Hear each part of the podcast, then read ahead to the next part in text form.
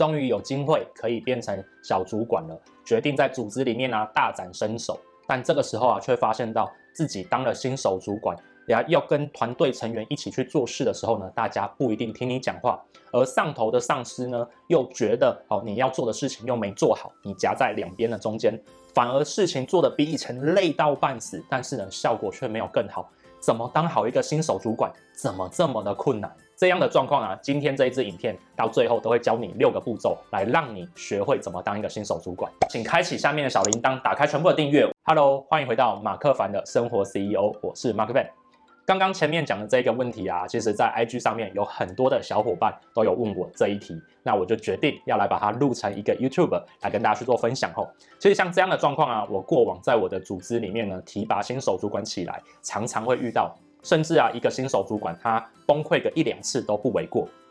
但大家有没有想过，为什么会造成这样的状况呢？来，今天呢，我就要跟大家来剖析一下这背后两个新手主管常常踩到的一个心理盲区。心理盲区。来，第一个问题啊，就是很多人认为公司把他提拔成新手主管之后呢，他就有权利去指挥分配别人。这个就是第一个最大的误区了。你要去思考一下。原本跟你一起合作的这些人，他都是跟你是同僚。今天组织把你拉成稍微高一阶阶起来之后，如果你就认为你有权利去管理、去撼动它的话，其实这就是最大的失败的开始。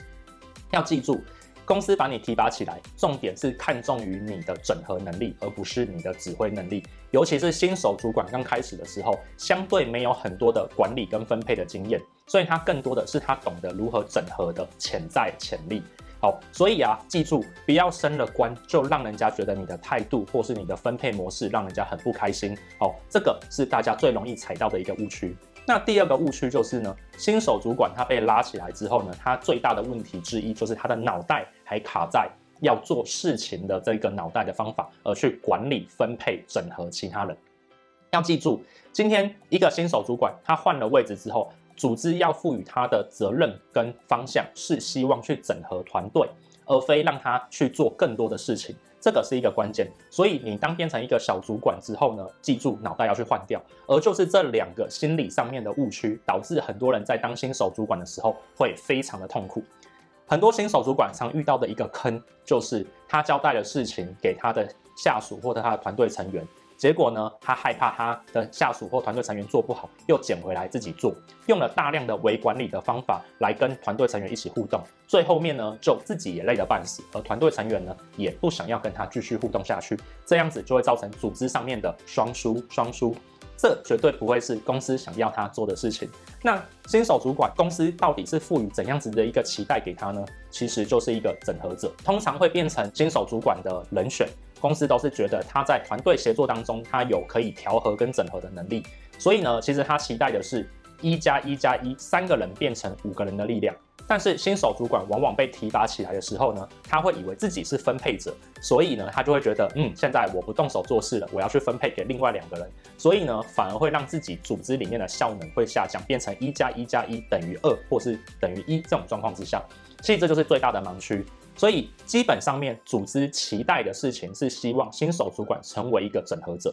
好，那这个时候还会遇到了下一个状况，那就是新手主管不知道要怎么切换，他何时是执行者，或者是他是管理者哦，分配者这个身份。其实我们来讲一下哦，大部分的时候，初阶主管跟新手主管他要做的事情都是调和执行。什么叫做调和执行呢？就是严格上面来讲，它是执行团队当中的粘着剂。很多时候，一个团队事情无法推进，是因为大家各做各的事，而新手主管要做的事情就是把大家各自的事情呢粘在一起。这个时候呢，同时自己也要做一些事情来让大家认同你，你能做事方法。例如说，在一个团队当中，新手主管可能要做的事情就是企划时候的意见统整，因为这个时候你就是粘着剂。所以在这种状况之下面呢，新手主管的职责应该是调和跟整合，而非管理跟分配。要记住，当你还是一个新手主管的时候，你的分配能力权可能还不够高。为什么呢？因为你可能才刚变成主管而已。那旁边的人本来都是跟你是战友，他凭什么现在就要变成听你讲话了？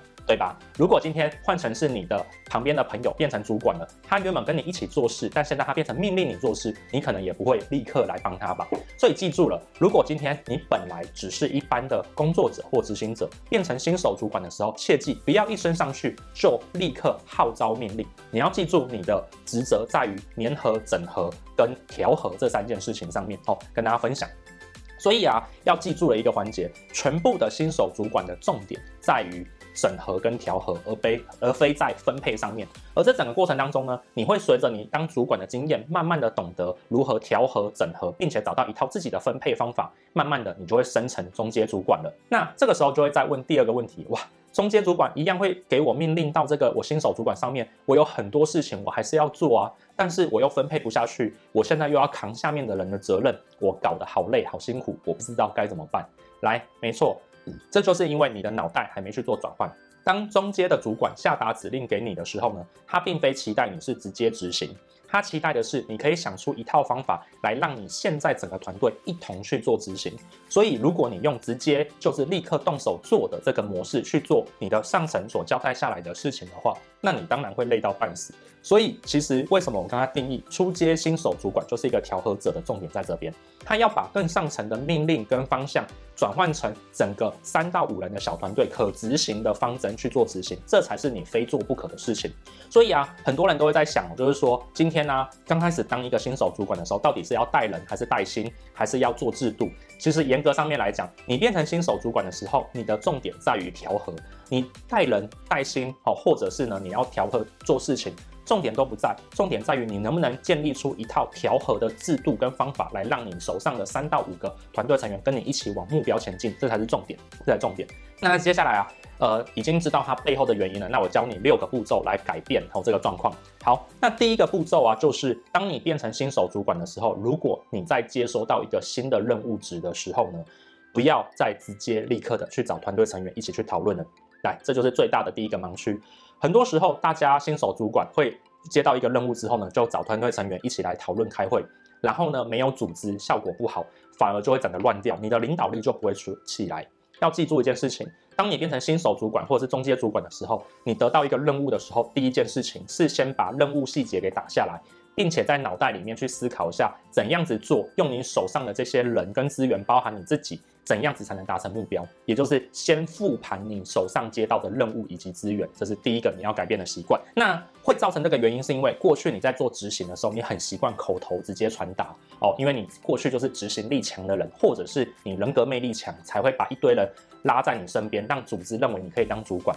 但就是因为你口头能力跟你的个人魅力太强了，所以现在你变成初阶主管或中阶主管的时候，它反而会造成你的一个什么？你的绊脚石。所以记住，当你越往你的主管阶走，或越往你的管理阶走的时候，你要越学会用文件来去整理你自己的思绪，这是你第一个要改变的关键。第二个要改变的关键就是呢，往往新手主管接到任务之后呢，很多事情还是会自己来做。要记住，当你变成新手主管的时候，你得到一个任务下来，你复盘完，你整理完之后呢，要去想的事情是什么事情非你做不可。剩下来的事情呢，你应该要想办法交代给你的团队成员一起来努力。为什么？因为当你变成新手主管的过程当中，就代表组织认可你可以做你特定一定要做的事情。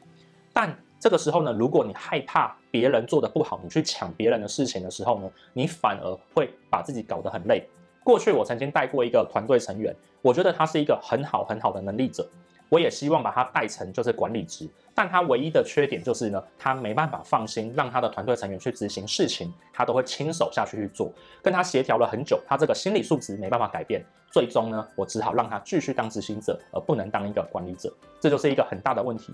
往往人变成管理者或是变成调和者的时候呢，他还是很习惯去做他熟悉的事情，这个就是造成他无法调和好他能够成为管理者的最好的原因。好，所以这个要改变哦。第三件事情就是。来延续刚刚上一题，可能你的团队成员很多的能力是不如你这个管理者的，这是很理所当然的事情。因为当初你可能就是能力强、执行力强，才会被提拔成管理者。这个时候该怎么办？如同上一题，你不应该直接去做这些事情，你要去想的是，是这些你的团队成员他的能力或许不够，你该用什么方法来？帮助他们达到更好的成果，而非直接跳下去帮他做。也就是说，管理者更多时候他可能是一个教练或是培育者的这个模式。所以要记住了，很多管理者他很害怕自己的下属偷学了他的东西，自己被取代，这个就是最大的误区。要记住，一个优秀的管理者、领导者要懂得把自己身上的技能复制给他的团队成员。要记住，今天一家组织、一个公司愿意把你提拔成管理者、领导者的时候，就是希望把你的能力复制成一百个、一千个，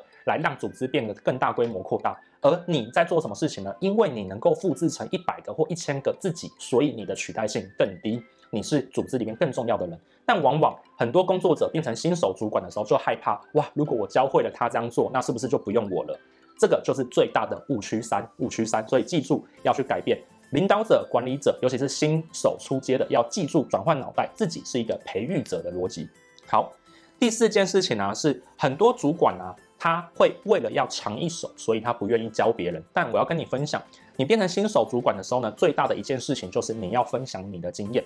为什么今天你会变成调和者？是因为你的经验相对比别人多，所以呢，你的角色就有点像是知识宝库一样。当你的团队成员去执行事情的时候，万一遇到一些经验不足的事情，有一个人可以来去询问。所以呢，也跟第三点一样，要转换脑袋，让自己成为一个经验输出者。哦，这是一个很重要一个环节，很重要一个环节。所以啊，切记不是直接去帮你的团队成员做事情，切记也不是直接下达命令给你的团队成员。要记住一件事情是，分享你的经验来让整个团队成员一同去思考，这样子你的管理才会越做越轻松。而你今天你要把你的重点放在哪里呢？你能不能再提升更多由上层下来的经验去做整合，来转换到你的执行团队上面？这才是你新手主管应该要学的事情。好，第五件事情的重点呢，就是新手主管其实重点都不在管人，记住，因为你跟你的团队成员可能都是同辈，可能都是同一个阶梯一起升上来，可能是当时候一起做的同事，所以啊，你的重点在于分享你的经验跟分享你的看法。以及调和，这个我在今天的主题从一开始就不停在讲。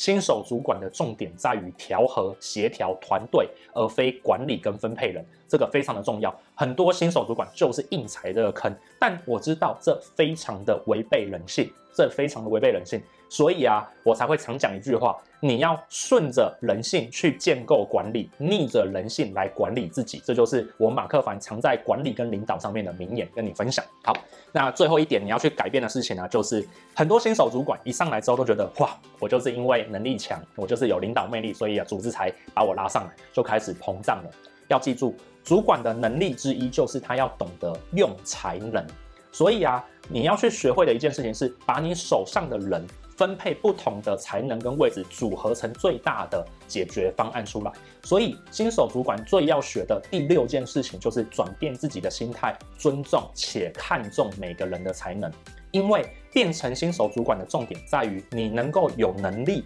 去调动大家的才能。好，所以这个时候你反而要越谦卑，好，越尊重大家。所以要记住一件事情：你当你慢慢的变成一个主管的时候，要学会两个点。第一，你要懂得你有专业。第二，但你也要懂得尊重他人的专业，好，这是一件很矛盾的事情。所以，一个好的主管，他既是受人尊重。但他同时又十分的谦逊，好，这是跟你分享的一个环节哦。好，那这大概就是我跟大家分享的六个新手主管呢的观念，你改变会帮助你呃更好当一个好的主管，可以跟你分享哦。毕竟当主管其实是一个门票，你今天有机会可以被组织提拔成一个新手主管了，那你就要去想一下，你在这里面呢，你可以学到些什么东西，然后呢又可以得到些什么东西，然后呢又可以练就什么东西，我跟你分享。那我在讲这些东西的时候，其实呃，我觉得这两本书很适合新手主管看哦。第一本书是这个可复制的领导力哦，它蛮适合新手主管出街的时候呢去看的，因为从中你可以去学到一些主管的做事方法。那第二本书呢叫高绩效教练。它是一本就是呃经典的领导书，它比较适合中高阶主管看，但是呢，我建议新手主管也可以看一下它，因为它呃帮忙蛮大的，尤其是它的沟通技巧跟沟通模式。那今天呢，如果说你你开始当新手主管的话呢，两本书一定要先看的话，就先看这一本可复制的领导力。呃，可复制的领导力啊，这本书我觉得它非常适合新新进主管看，那中阶也不错。那如果说你过去从来都没有受过标准的主管训练的话呢，其实现在你纵使你已经是老板。了，或者是呃你已经是高阶主管了，我觉得也蛮适合看的。那它的阅读舒适度呢，大概五颗星，我觉得它蛮好阅读的。呃，作者呢，他用很浅浅白的方法来去做沟通，他的吸收容易度大概也是四颗星，我觉得是蛮容易吸收的。但它它的实战难度呢，大概只有三颗星而已。所以其实看完这本书啊，你大概会有蛮高的几率可以直接上手去做使用。我觉得呃很适合新手主管好好看一下。那这两本书我也会在我第一季的马克凡读书当中也会说到这两本。那当中我在讲的时候呢，会甚会更杂糅的去讲更多本书的一些内容跟大家去做分享。然后从书里面啊看出来的知识，切记要把它变成哦用在你的。呃，生活跟事业当中，这是我在马克凡读书当中非常哦推崇的一件事情，就是要学会用书哦。毕竟知识你已经吸收了，但是如何用很重要。那如果你不知道该怎么用的话呢，可以到我马克凡读书里面当中，我会用我自身的案例跟例子还有做法呢，教你怎么用它。好，好，拉回来。那今天的。呃，知识量呢比较大一点点，原本是打算把今天这一集直接录成一个课程，但觉得呃把它录成像这样子 YouTube 的模式呢比较好，呃轻松的跟大家就是多聊。那大家如果喜欢的话呢，就可以帮我点个赞，然后按个 like 吧。好，那今天呢教大家的这六个步骤啊，哦改变自己的呃新手主管观念呢、啊、很重要。好、哦，那如果你愿意的话呢，拿下 A4，把刚刚我讲的东西呢复盘，把它抄下来做个笔记，我相信对你呢会有很高的帮助。好，那我是 Mark Ben。呃，我常讲的一句话是，知道跟做到之间的差距呢，在于努力的练习跟执行。那我今天已经跟你分享讲了，那开始要去执行它喽。那我们下一次见，拜拜。